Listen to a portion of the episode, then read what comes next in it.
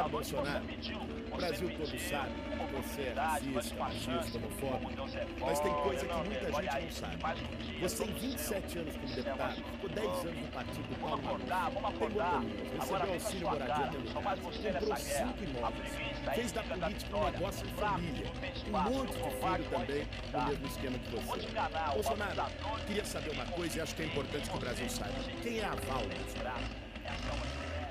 Pensei que vier discutir política nacional aqui. da consciência quer falar. A senhora Val, a senhora é uma funcionária minha que mora em Angra dos Reis. É do Rio Grande Quando a foi lá e não achou, botou na manchete o seguinte, que era fantástica. Só que em boletim administrativo da Câmara dos Deputados, de dezembro, ele estava de férias, no final de dezembro até final de janeiro. A Val essa senhora humilde, trabalhadora, numa vila histórica de Mamucaba de pessoas pobres, humildes, mas trabalhadores. E essa senhora sempre prestou um serviço ali naquele local longe, não é Angra do Reis, chama-se Vila Histórica de Angra do Reis. Eu estou falando de patrimônio, o Ministério Público já me disse que chegou, revirou minha vida de perna pro ar. Inclusive o senhor Janot declarou que todos os meus imóveis são compatíveis. Quanto a filhos, eu tenho moral para indicar filho meu santa política vota neles. E meus filhos fazem um trabalho a contento na política. Nunca estive metido no Poder Executivo. Nunca fui ministro, ministro, secretário. Sou uma pessoa que exatamente humilde como outra qualquer. Me orgulho, sim, da minha identidade. E não de invadir propriedade privada dos outros que trabalhou e muito para conseguir aquele patrimônio e vai os desocupados invadir e levar terror na cidade. Olha, é, Bolsonaro esqueceu de dizer algumas coisas a respeito da Val? A Val é funcionária fantasma do gabinete dele, que, junto com dela, Edenilson, tem a responsabilidade de cuidar dos cachorros do Bolsonaro numa das casas dele em Angra dos Reis. Agora, o problema não é a Val. Não é? A Val é vítima de políticos como Bolsonaro que vendem essa ideia de que vão acabar com tudo que está aí, com essa bandalheira, e é farinha do mesmo saco. o Bolsonaro representa a velha política corrupta, as velhas práticas. Recebeu auxílio moradia tendo casa, aliás, tem a proeza de, em 27 anos, aprovou dois projetos e conseguiu comprar cinco imóveis. Mais imóveis do que projetos. Você não tem vergonha, Bolsonaro? Veja, Nós auxílio moradia com 6 milhões de famílias sem casa no Brasil. Você, lógico, você não tem vergonha disso? Não é possível conviver Teria vergonha se estivesse invadindo casa não dos importa. outros, né? Se eu sou Auxílio moradia está previsto em lei. Se é imoral, é outra história. Imoral é você fazer o que você faz. Agora, não vim aqui, desculpa, aqui para bater boca com um cidadão desqualificado como esse. Obrigado, Boixá. Pode passar é para... Que primeira medida tomará para estimular a contratação de trabalhadores? Como essa medida será implementada e a partir de quando? E de onde virão os recursos para que ela seja bem sucedida? Primeiro, agradeço a Deus pela oportunidade. Esporte do que você quiser, vem comigo. E ao Sistema Band. O medo de ser feliz. Da Ciolo, eu, eu tenho, na verdade, 46 anos de serviço público, 16 de Exército Brasileiro, com muita honra. Se entrei na sua vida, deve ter algum motivo. A nossa missão aqui é. Não eu, um é mais que dar esperança para o povo. É dar certeza que faremos um governo realmente diferente. Nunca integrei que o Executivo. Acredite em mim que eu Acredite Entre que outras medidas, você até quando Deus o Brasil quiser. precisa voltar a fazer comércio com o mundo todo sem o viés ideológico precisa agregar valor naquilo que tem, não só em seu subsolo, bem como produtos do campo. O Brasil precisa ser desburocratizado. É um cipoal de leis que estimula qualquer um a abrir qualquer empresa. Tem que ser desregulamentado. Todos nós sabemos que o salário do Brasil é pouco para quem recebe e muito para quem paga. A classe empresarial tem dito também, e o que eu vou falar aqui é para perder voto, mas eu não quero ganhar eleições e não poder governar. Os empresários têm dito para mim que o trabalhador vai ter que decidir um dia menos direitos e emprego ou todos os direitos e desemprego. Eu acredito que com essas medidas iniciais, além de atacarmos de frente a questão da violência, nós possamos fazer voltar no Brasil o emprego. Senhor, Concordo contigo, em parte, no começo da tua apresentação aqui. Nós estamos num teatro. Nós sabemos tá, que qualquer um dos outros, porventura, venha ganhar as eleições, vai se reunir lá no, nos porões do Jaburu com os líderes partidários e ratear o Estado, ministério para um, secretaria para outro, estatal para outro, diretoria de banco para outro, etc. Essa forma de fazer governo, você acha que pode dar certo, Daciolo? Nação brasileira, o momento é o agora da transformação. Todos estão visualizando esse debate, todos já visualizaram e sabem, conhecem muito bem cada político que se encontra aqui. Você já viveu esse momento, momento que promessas. O povo já não aguenta mais promessa. Chega de promessa. Queremos atitude. Aqui vocês ouviram falar aqui as, propostas. Agora eles têm a solução para tudo. Vem a solução de tudo. Eu dei o exemplo do, do Geraldo Alckmin. Ele, ele fechou com a coligação de nove partidos. Eu pergunto, qual é a liberdade desse homem de governar para a nação? Quem é que está bancando isso tudo? Nós estamos falando de um fundo partidário que saiu e foi para 2.600. Desses 2.600, 1.700 é da coligação que aconteceu aqui. Tem certeza que esses homens têm liberdade para governar para o povo? Tem certeza que eles vão transformar alguma coisa para a nossa nação? O momento é do novo, o momento é de transformação, o momento é o agora. E eu quero fazer um pedido. Todos aqueles brasileiros que pensam em sair do país, não saiam do país. E aqueles que estão fora do país, retornem para o país, porque está chegando o momento do crescimento, está chegando o momento da prosperidade, está chegando o momento de nós clamarmos a Deus, aquele que vai dar vitória para a nossa nação, em nome do Senhor Jesus. Transformação, ela está próxima. Confie, fé, esperança e amor. Vamos transformar a nossa nação. O candidato Bolsonaro está inseguro por conta daquele primeiro adulto. Não, tudo bem. Agora, vamos Alguém lá. que está de em casa, é por acaso, sabe o nome do ministro da Educação? Sabe o nome do ministro da Saúde? Da Ciência e Tecnologia? Não. Sabe por quê? São pessoas insignificantes que são colocados lá para trabalhar para o partido político. É igual o candidato aqui que fez coligação com N partidos. Caso ele chegue lá, sabe o que vai acontecer? Ele apenas ocuparia a, a, a cadeira do Temer. O resto dos ministérios estariam todos, todos loteados ia continuar fazendo exatamente a mesma coisa que fizeram ao longo de 30 anos. O único que pode romper essa barreira, o establishment, a máquina, o sistema, é Jair Bolsonaro. Que nós temos moral e honestidade para cumprir essa missão. Candidato Daciolo. Eu queria deixar uma coisa bem clara. Até o momento presente, eu nunca saí em pesquisa nenhuma. Quero até fazer essa reivindicação. Nunca me botaram em nenhuma pesquisa, nem para colocar 0%. Nunca colocaram. E eu estou aqui agora na primeira oportunidade de mostrar para o povo: eu sou o cabo da Ciolo, servo do Deus vivo, sou cristão, bombeiro militar, e dizer ao meu companheiro é, é, Bolsonaro: não único, não, irmão. Eu estou aqui, nação brasileira, nós estamos aqui, vamos transformar a nação brasileira para a honra e glória de Senhor Jesus. Agora, lembrando, cuidado com, com esses políticos que estão há anos na nação. Eu até acredito que no futuro bem próximo já está na hora de encostar eles são o espelho do que nós estamos vivendo hoje com a nação brasileira. É o reflexo. É simplesmente eu, os culpados, parte de culpados, estão aqui conosco aqui. Vamos transformar. Chega, dá oportunidade para o novo. O momento é o novo. Vamos transformar a nossa Deputado nação. Deputado Jair, infelizmente a mortalidade infantil voltou a crescer. Os crimes contra a mulher da mesma forma. 8% de estupros a mais nesse ano em relação ao ano passado. A violência atingindo mulheres trabalhadoras. Salários injustos.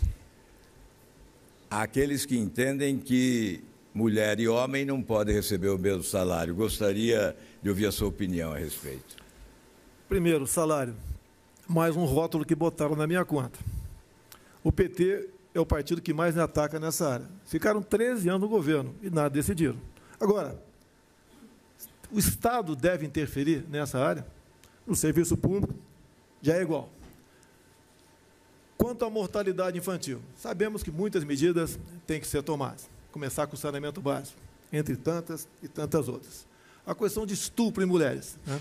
Eu tenho um projeto de lei que visa a cassação química voluntária para o condenado requerer progressão de pena.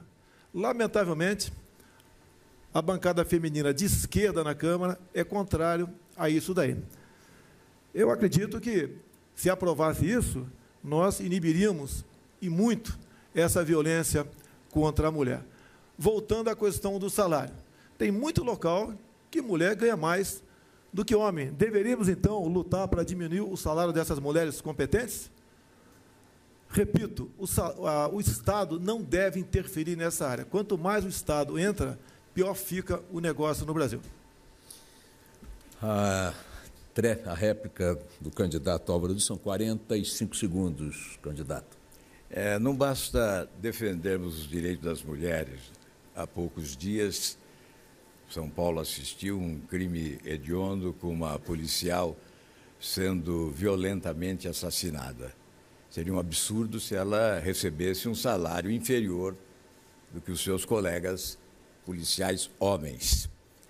É preciso protagonismo, participação econômica, estratégia de participação política. Nós valorizamos as mulheres. A nossa presidente Renata Abreu é um exemplo da valorização das mulheres no nosso partido. Ana Paula Oliveira, economista, cuida do nosso programa econômico, é mais um exemplo de mulher valorizada no nosso, no nosso partido e na nossa Meu proposta de governo para o país. Eu vou pedir ao, ao candidato Álvaro Dias que observe os monitores de tempo, candidato, por gentileza. Para concluir, então, este embate, a tréplica, 45 segundos, candidato Bolsonaro. Acho que não tem que partir para a tréplica, acho que chegamos num acordo, né? O Estado não pode interferir nessa questão. Agora, a mulher tem que ser valorizada, sim. Hoje em dia, em muitas áreas de concurso público, passa mais mulheres do que homens. Em outras provas também, básico, a gente vê que mulher tirando uma nota maior do que homem. Elas estão melhores do que nós. Brevemente, nós é que estaremos querendo o salário igual dela, com toda certeza. Vou perguntar ao meu estimado colega de Câmara, deputado Jair Bolsonaro. Deputado, está virando uma preocupação grave minha, e isso todo mundo tem duvidado, enfim. O Brasil tem hoje 63 milhões de pessoas vivendo na humilhação de ter o seu nome no SPC. Como o senhor ajudaria a enfrentar esse problema? Eu te vi respondendo isso há pouco tempo, né, que você ia zerar isso daí. Vou deixar bem claro, Ciro Gomes, meu colega de Câmara.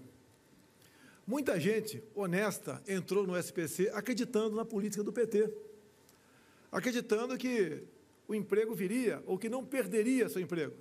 Veio a corrupção, veio a roubalheira e aqueles que compraram uma geladeira, uma máquina lavar roupa, até mesmo um ferro elétrico, teve que devolver. Tem gente, então, honesta que está no SPC, mas tem muito, mas muito bandido também.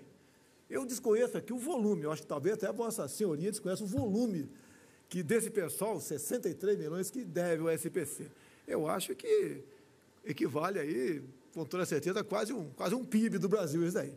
E eu também estou curioso. Eu quero saber, te responda a pergunta aqui, que você nos diga como tirar esse pessoal do SBC. Eu acho que não vai ser, eu acho que não vai ser rodando dinheiro e nem dando uma canetada, até porque não teríamos poder para isso. Estou ansioso para aguardar a tua resposta. Eu não estou muito preocupado com, nesse assunto com quem for o responsável por essa tragédia.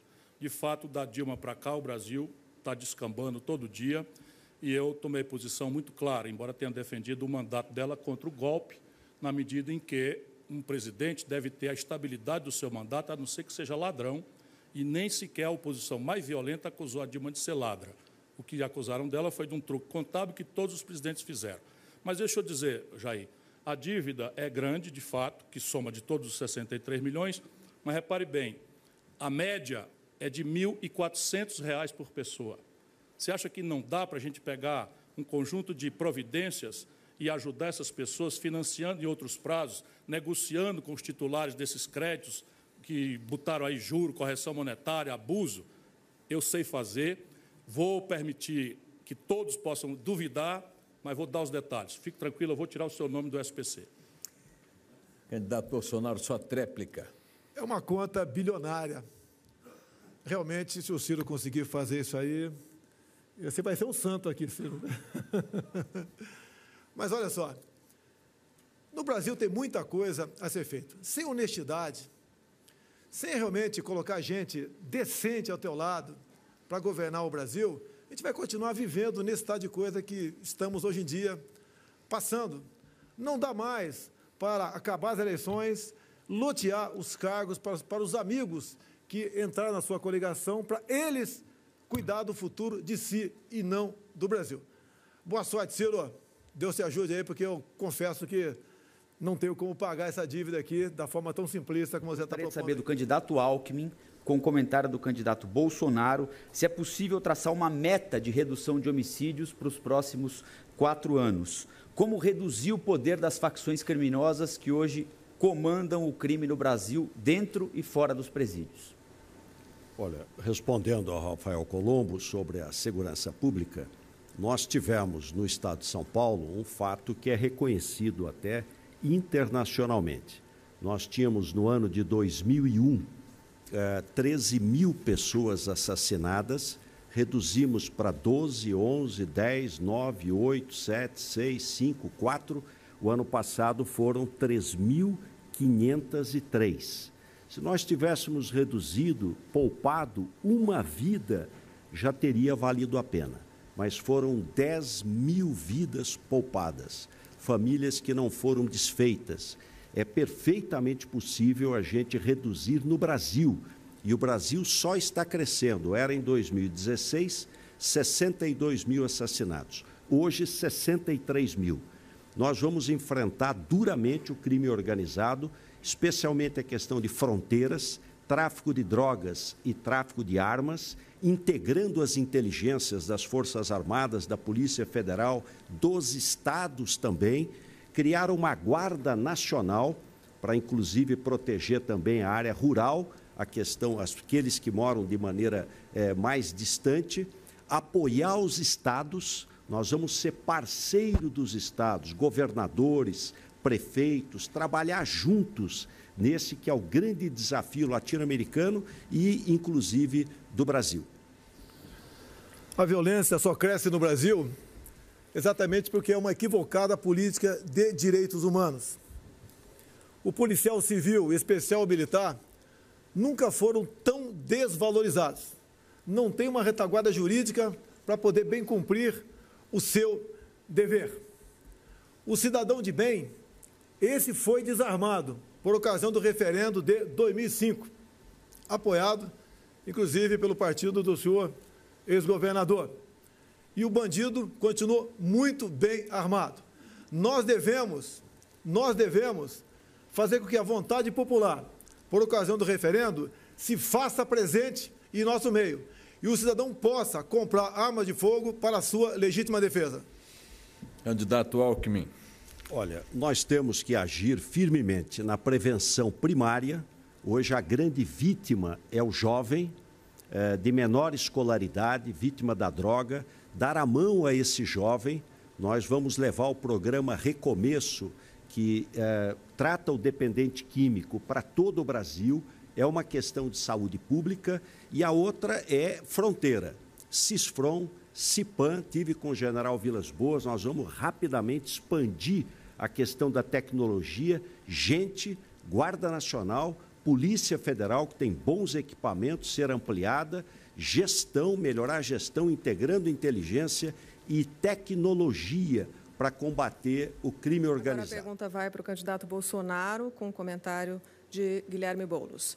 É, o povo brasileiro tem dificuldade, candidatos, de entender alguns privilégios que são bancados com dinheiro público, dinheiro que sai dos impostos pagos, às vezes, a duras penas, geralmente a duras penas. Eu estou falando aqui de auxílio moradia, auxílio paletó, gasolina, carro à disposição, passagem aérea e de pensão vitalícia para filhas de militares. Candidato, o que, que o senhor vai cortar se o senhor for eleito?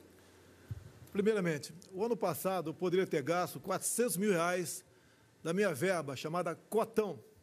Usei metade disso. A questão do auxílio moradia está na lei.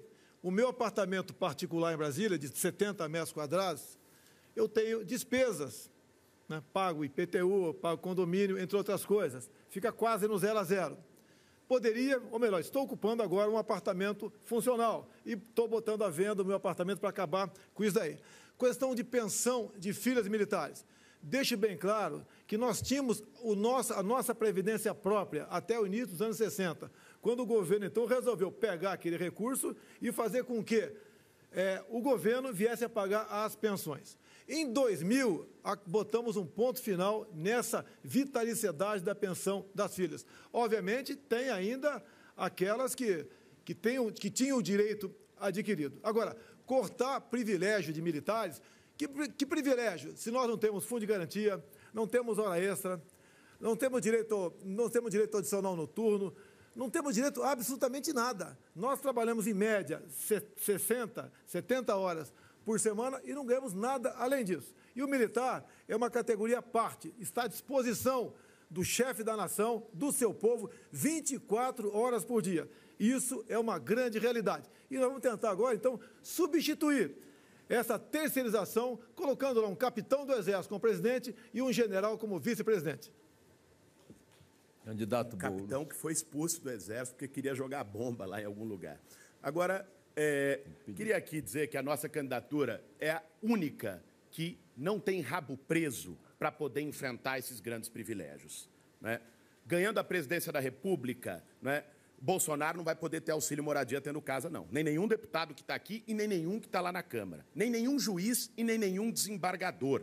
Né? Auxílio moradia, auxílio terno, auxílio viagem para Miami. É uma esculhambação que nós vamos enfrentar. Não é? privilégio não combina com direito. Nós vamos ser o governo dos direitos. E não venha dizer que está na lei. Está na lei, mas não é ético. E é por isso que nós vamos mudar essa lei. Uma lei que garante que o IPTU de alguém seja pago com dinheiro público que é deputado, espera lá. Nós vamos enfrentar a esculhambação e todos os privilégios nesse país. Uma prova de que este debate se desenrola em alto nível, tivemos agora, no quarto bloco, o primeiro pedido de resposta do candidato Jair Bolsonaro. É, o senhor tem palavra agora. Por favor, o senhor pode responder, é não há bom, necessidade. Obrigado, Bochá. É até bom para explicar um pouquinho da minha vida. Tá? Fiquei por 17 anos no Exército Brasileiro. Saí do Exército quando fui diplomata no cargo de vereador em 1988, no Rio de Janeiro. Não fui expulso e nem botei bomba em lugar nenhum. Todos os processos, acusações foram arquivados. Colocar bomba, colocava atuar ex-chefe Dilma Rousseff, que matou gente, inclusive, como matou Mário Cosel Filho em São Paulo, explodindo o QG daquele exército, como matou a Coronhada, o seu grupo VPR, o seu grupo VPR, o tenente Alberto Mendes Júnior, lá nas matas do Rio Ribeira de Guape. Assim sendo, eu sou uma pessoa que sou capitão do Exército com muito orgulho e pretendo sim continuar servindo minha pátria como capitão do Exército, tendo a meu lado um general do glorioso Exército Brasileiro foi só eu chamar atenção para o fato que não havia até agora nenhum pedido de resposta e vieram logo dois. O candidato Boulos. É, o candidato Boulos, o senhor tem que verbalizar a razão do seu pedido para que a comissão possa julgá-lo, candidato. Direito de resposta, porque o deputado Bolsonaro me qualificou como tendo a Dilma como ex-chefe, que nunca ocorreu, nunca fui do governo da Dilma, ela nunca foi minha chefe. É, a, bom, só um minuto, peço gentileza, são poucos segundos. Candidato Bolo, seu pedido foi negado pela comissão. Devo dizer que por unanimidade. Senhor Álvaro Dias. É, senador, o senhor tem um trabalho para, que eu vejo no parlamento, nos parabéns, inclusive, para abrir a caixa preta do BNDES. Nós sabemos que muita coisa errada está lá, é dinheiro emprestado para outros países que dificilmente nós receberemos de volta. É dinheiro aqui emprestado para amigos do rei, com juros baixíssimos. E o senhor escolheu um vice né, que vem de lá. Né? Esse vice vem com a mesma proposta do senhor? O senhor já tem algo de concreto em ele vir de lá para realmente mostrar à sociedade para onde está indo esse dinheiro que é nosso, que é da população? Eu acho que esse trabalho elogio Vossa Excelência mais uma vez, é excepcional. Mas com, a, com a, o reforço pergunta, do vice agora. Não, só para concluir. Reforço do vice, esse trabalho facilitará? aqui aos candidatos, eu não vou me basear no cronômetro como se fosse um juiz de futebol terminando um jogo. Os senhores que naturalmente têm uma flexibilidade para concluir um raciocínio, estendê-lo, mas peço que observem aí uma moderação, senão a gente estoura o tempo. Candidato. É, sem, sem dúvida o meu vice-economista do ano, Paulo Rabelo de Castro, vem em razão da convergência das nossas propostas. Quando ele esteve no BNDES, e foi por muito pouco tempo, começou a mudar a realidade. Como o Brasil sabe, o governo, com a sua contabilidade criativa e a sua política econômica equivocada, transferiu ao BNDES do Tesouro Nacional 478 bilhões, completando com recursos do FAT, PIS, PASEP, 716 bilhões transferidos a outras nações através de grandes empreiteiras que realizaram obras em Cuba, Venezuela, Angola, Moçambique, ao invés de investir no Brasil, gerando empregos e melhorando a nossa infraestrutura e, e a nossa logística. Nós, no governo, não permitiremos que o BNDES empreste, sobretudo, para nações comandadas por ditadores corruptos e sanguinários que esmagam os seus povos na miséria. Os recursos do BNDES não construirão metrô na Venezuela. Poderão construir metrô em Belo Horizonte, poderão despoluir o Rio Tietê, despoluir a Baía da Guanabara através das parcerias públicos-privadas com a alavancagem do BNDES, que é um grande banco capaz de alavancar o desenvolvimento do país. Realmente, lá é um foco de corrupção, de desmando, onde impera também a indicação política. Com toda certeza, Vossa Excelência não adotaria essa, essa política caso chegasse lá. E creio eu que deveria ser o compromisso de todos, para nós começarmos realmente a, a diagnosticar os problemas do nosso Brasil, de modo que nós possamos ter esperança que, por parte de nós, que porventura vem ocupar a chefia do, do governo, realmente trate com o devido zelo um banco de fomento tão importante como esse. Então, parabenizo Vossa Excelência. Eu acho que o Brasil está de parabéns se essa proposta for à frente a partir do próximo governo. Na verdade, é preciso que o brasileiro abra o olho. Com esse sistema do aparelhamento do Estado, do loteamento dos cargos públicos, esse sistema do balcão de negócios, corrupto e incompetente, matriz de governos incompetentes, sistema instalado em Brasília, transplantado para estados e municípios, distribuindo incompetência e corrupção, puxando para baixo a qualidade da administração pública brasileira. Com esse sistema, o Brasil não vai alcançar os índices de crescimento econômico compatíveis com a sua grandeza. Por isso, a mudança do sistema se chama refundação da República, que é a nossa principal proposta. O Brasil é um país de educação indigente. O Brasil tem um quadro, eh, segundo a OCDE, é, eh, que é caótico, além de crítico. Nós gastamos aqui no ensino fundamental 3.800 dólares por aluno por ano. Isso é menos de metade do que gasta a média dos países da OCDE. Em compensação, gastamos muito com o sistema universitário, que está falido. Quero saber como é que o senhor vai enfrentar esse problema, é, se há alguma perspectiva de inversão dessa, dessa, desses, desses investimentos, qual é a proposta? A pirâmide realmente, para nós, tem que ser invertida. Se gasta muito pouco, levando-se em conta o que se gasta no ensino superior. Gasta muito pouco no ensino básico. E você pode ver, tem escolas que foram militarizadas pela nossa Polícia Militar, especial Goiás e Amazonas, bem como temos os colégios militares. Nessa semana mesmo, é, o jornal Correio Brasilense publicou que quatro estudantes foram aprovados em Harvard, estudantes do Colégio Militar de Brasília. As escolas militarizadas, Ciro Gomes, eu tive numa delas, no Amazonas, e ela foi construída é, num local perto de uma, de uma comunidade muito pobre e violenta. Então, a hierarquia e disciplina entrando na escola, a, o percentual dessa, dessa garotada que consegue acesso ao nível superior é muito acima das demais escolas é, públicas e particulares de todo o estado do Amazonas. Então, a hierarquia e disciplina, no meu entender, tem que se fazer presente. O que aconteceu ao longo do tempo? Retirar a autoridade do professor em sala de aula. Né? Hoje em dia, pesquisas da PEOSP, a PEOSP aqui em São Paulo, né? pesquisa recente, diz que 70% dos professores já foram agredidos física ou moralmente por parte de alunos ou pai de alunos. Então, entendo que restabelecendo a autoridade, invertendo essa pirâmide de gasto, nós podemos atingir o objetivo final, que é dar uma educação de qualidade para a garotada do Brasil. 77 das 100 melhores escolas básicas do Brasil são no meu estado, no Ceará. E é um dos estados mais pobres do país. De cada quatro alunos do ensino médio no Ceará, um já está em escola profissionalizante em tempo integral, que é o legado de Leonel Brizola, que é do meu partido, de Anísio Teixeira, de Darcy Ribeiro, e nós vamos universalizar. E o Ceará, mesmo juntando a iniciativa privada, ganha 40 de cada 100 vagas do ITA, que é o vestibular mais difícil, ou do IME, Instituto Militar de Engenharia, Jair.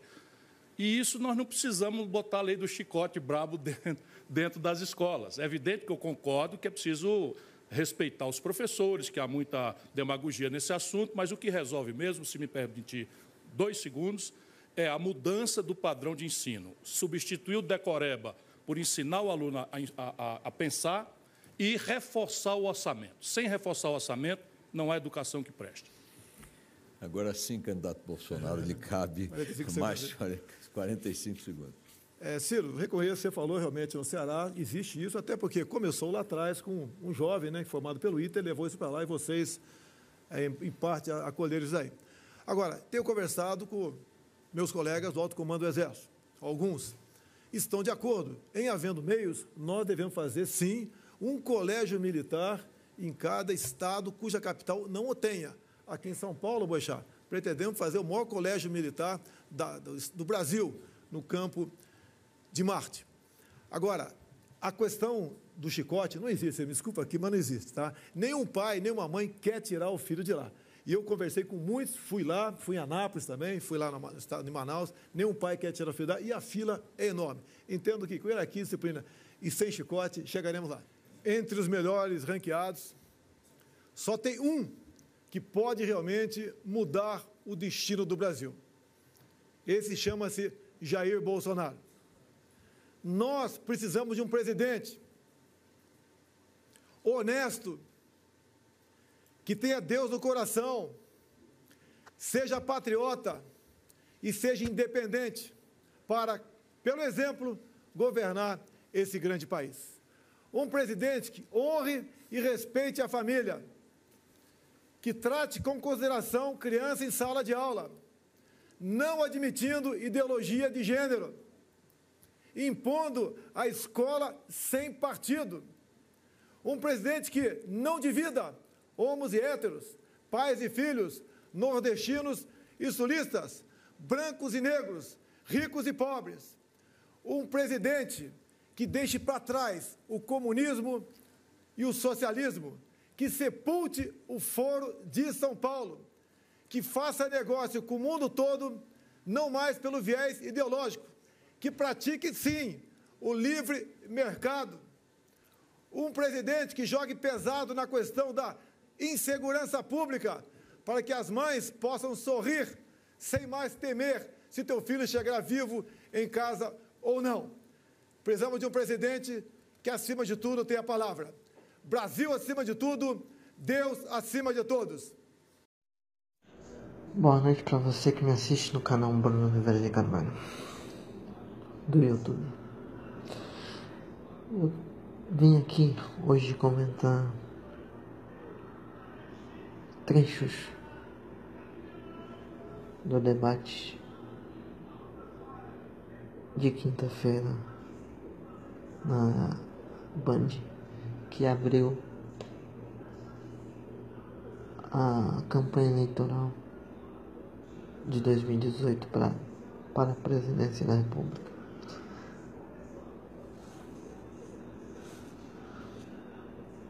Peço a vocês que eu assisti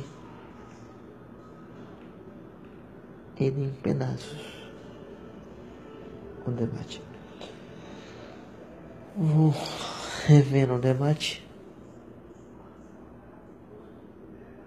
no YouTube daqui a pouco. Mas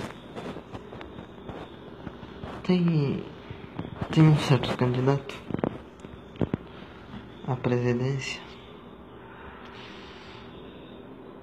que sua candidatura me causa simpatia.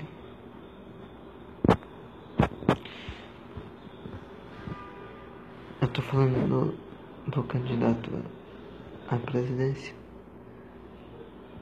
o deputado federal Jair Bolsonaro. Comentar comigo e eu concordo com quem comentou. No sentido de é, da ansiedade, do nervosismo em participar de um debate a um cargo executivo, sendo que ele não tem experiência de debate.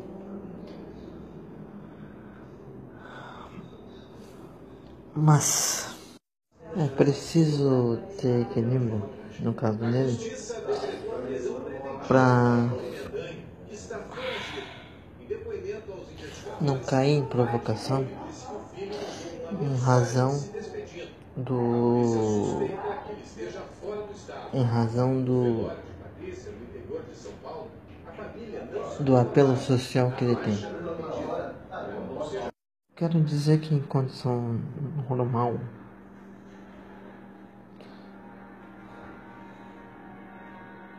eu talvez não votaria no Bolsonaro em condição normal.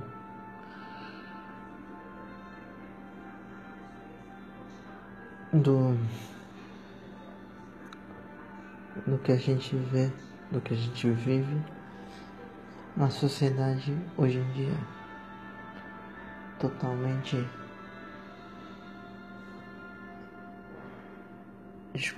desfigurada de valores e de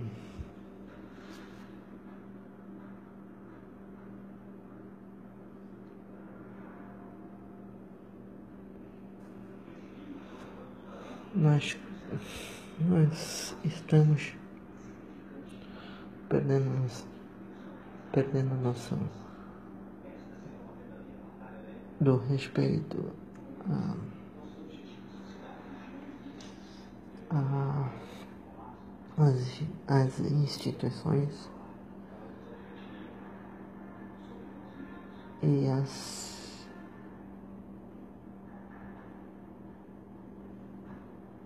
pessoas, a sociedade está, está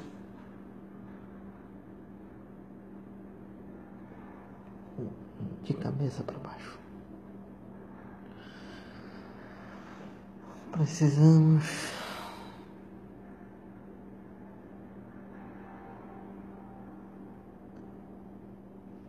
reconfigurar a sociedade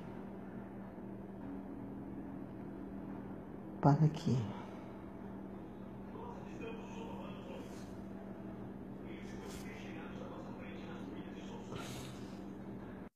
as pessoas voltem a sentir orgulho de ser brasileiro.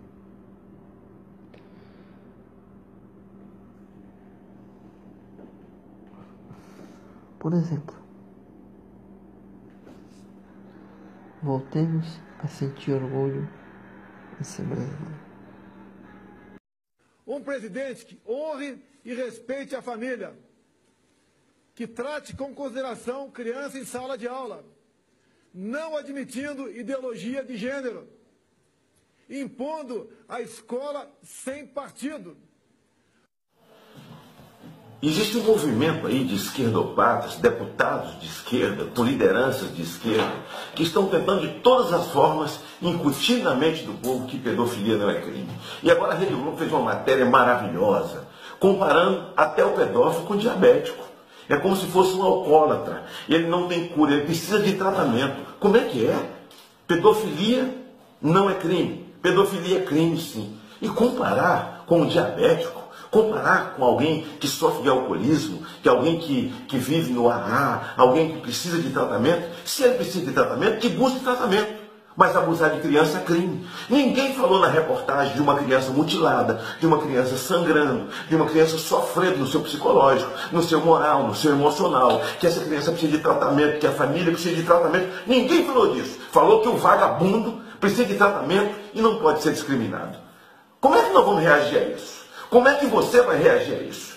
Você que está me ouvindo, que já teve um filho abusado, uma criança abusada, você que foi abusado na infância, é adulto hoje, está me ouvindo. Como é que nós vamos reagir a isso? Dessa forma.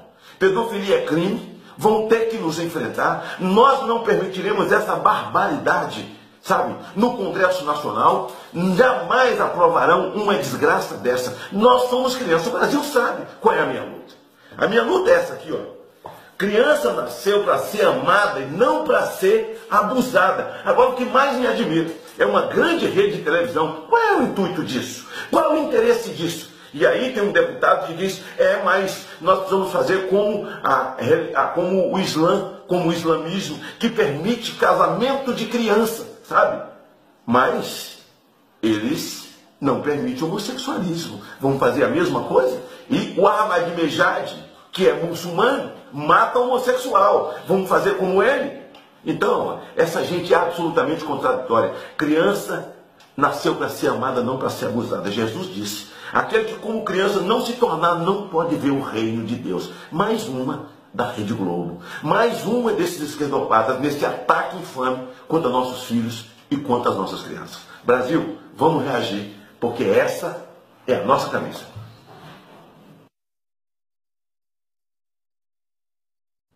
Agora tem uma novidade, escuta só. Eu recebi um vídeo do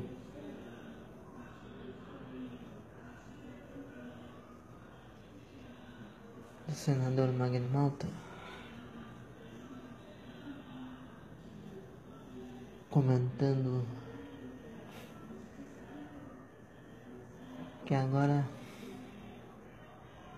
existe uma campanha para estupro vira doença. É isso mesmo? Vambora. Vai me desculpar. Mas não é preciso se se vestir do sexo oposto para aprender a respeitá-los. Meus amigos, quantas e quantas vezes manifestei aqui preocupação com os destinos da sociedade brasileira hoje em dia. Por exemplo, o sistema educacional que a gente tem hoje. É, que propõe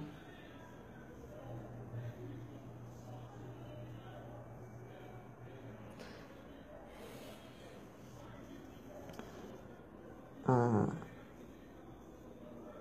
hoje em dia famosa ideologia de gênero. Se eu for, eu, eu vou te dizer com sinceridade, se eu fosse pai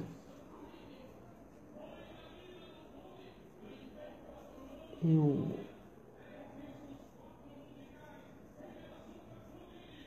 eu me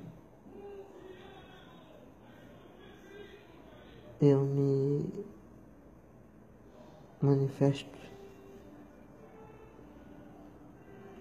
a preocupação e indignação com que tem acontecido com, com o país.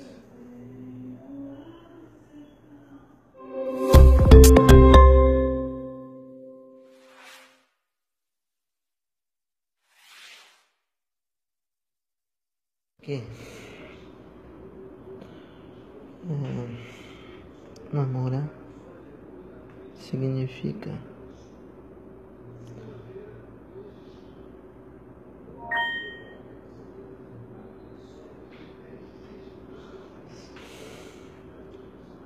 correr risco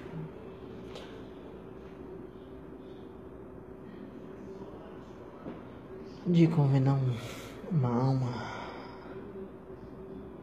para participar da sua vida.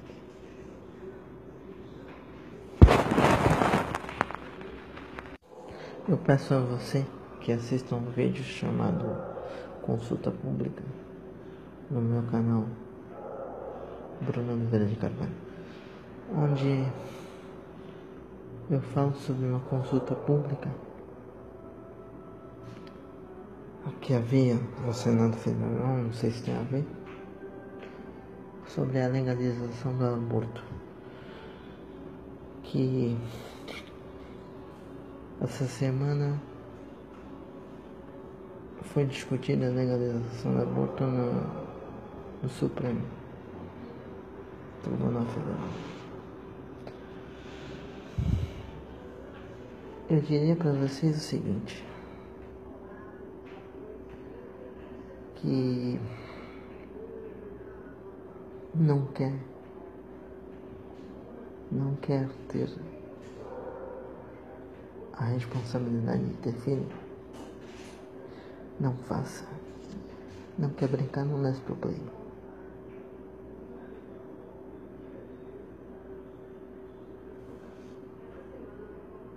Não quer brincar, não desce pro play, filho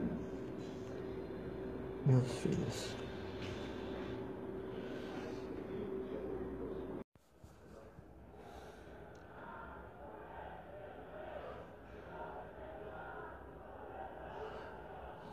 Namorar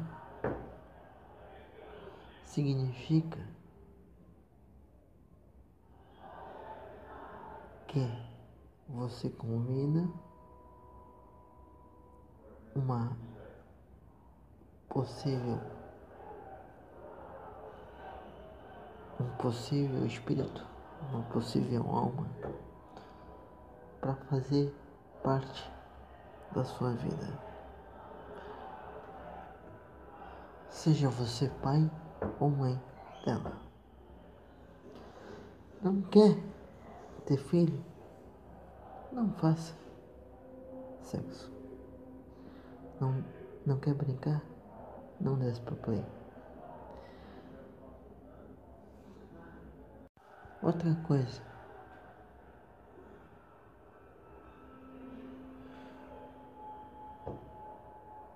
Estupro agora vai virar doença? É isso mesmo? Eu vi um vídeo do senador Magno Malta comentando uma matéria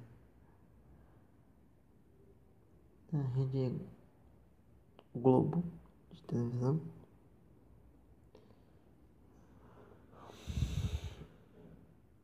Defendendo que estupro, estuprador é doente. Vamos parar de. Vamos parar de passar a mão na cabeça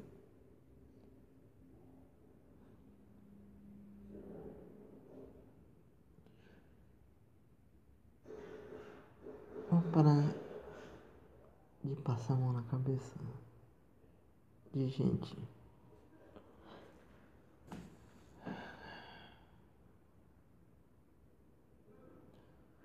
Sem noção.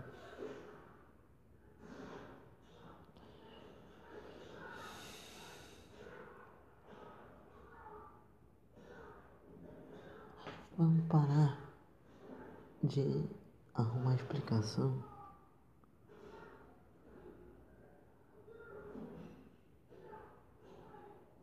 Pra gente.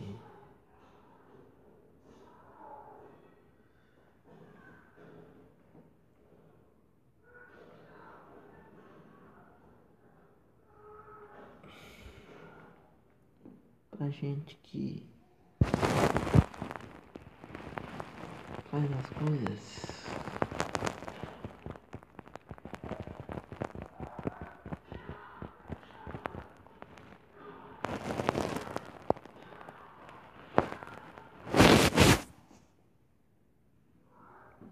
E depois.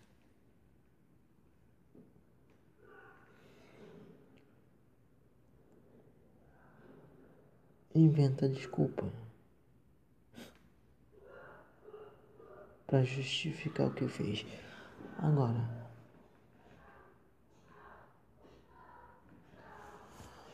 vamos, vamos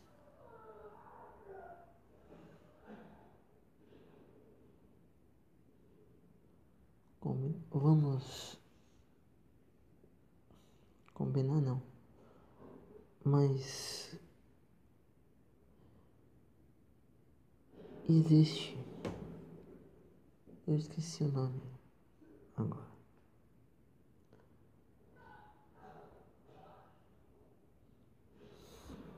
Existe uma doença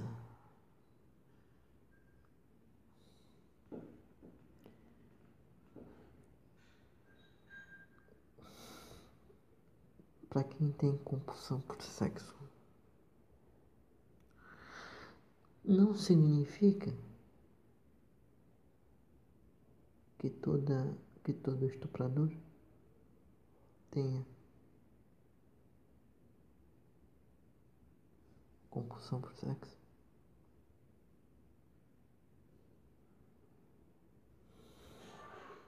Estupro é crime, ponto e basta.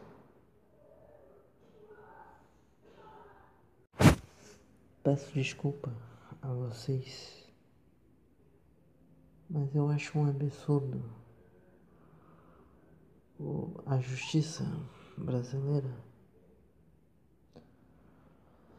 pensar em discutir o aborto.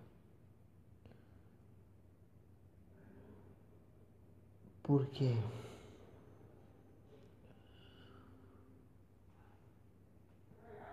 Aborto significa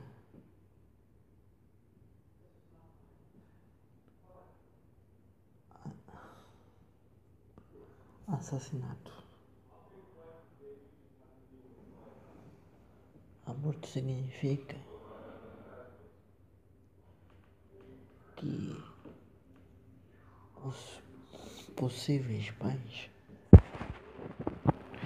não querem assumir a responsabilidade pelo seus atos.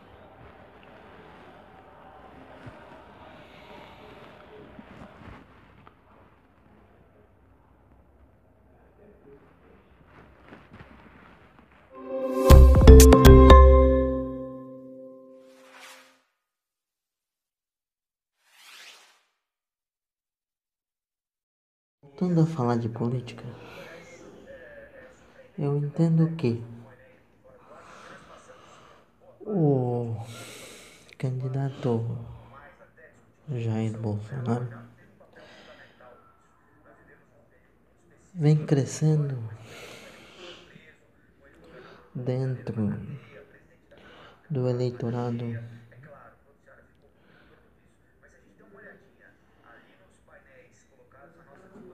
deixando.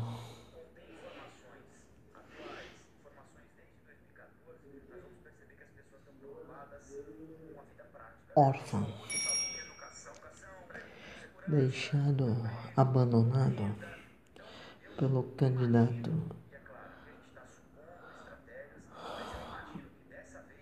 Que foi ao segundo turno com a presidente Dilma. Estou falando do, do Aécio com aquele discurso de que não, não vamos desistir do Brasil, não vamos nos dispersar. E acabou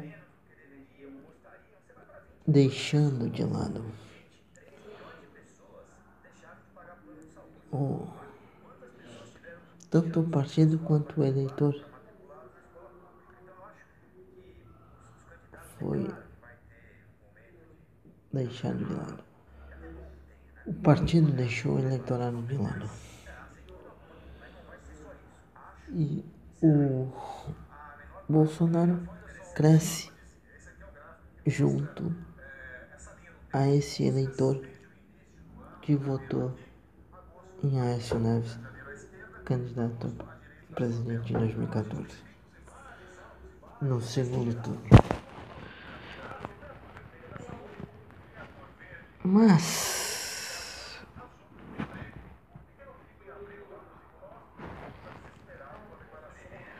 Mas é isso. Além além do da força das redes sociais que a candidatura do Bolsonaro nasceu e cresceu nas redes sociais.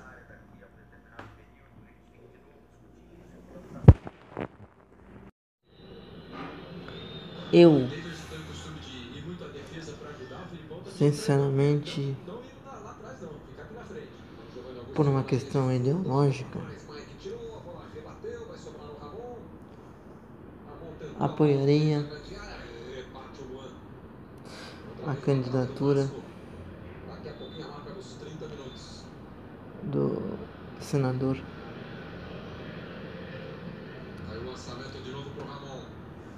Álvaro Dias. Se nós não tivéssemos candidato. Mas, apesar de ter candidato,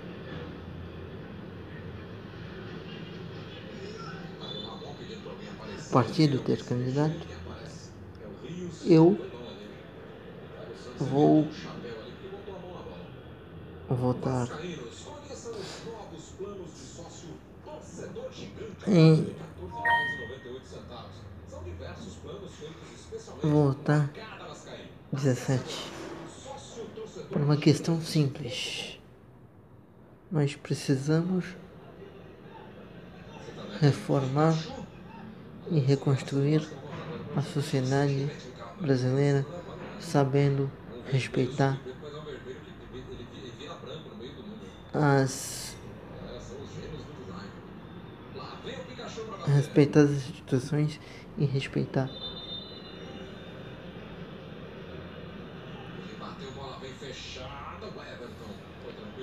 as pessoas. Precisamos acabar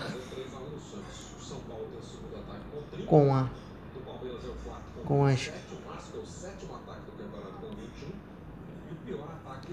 ideias engessadas e as doutrinas. Boa noite para você que me assistiu nesse, nesse momento aqui no canal Bruno Oliveira de Carvalho do YouTube. E saudações inclusivas a todos.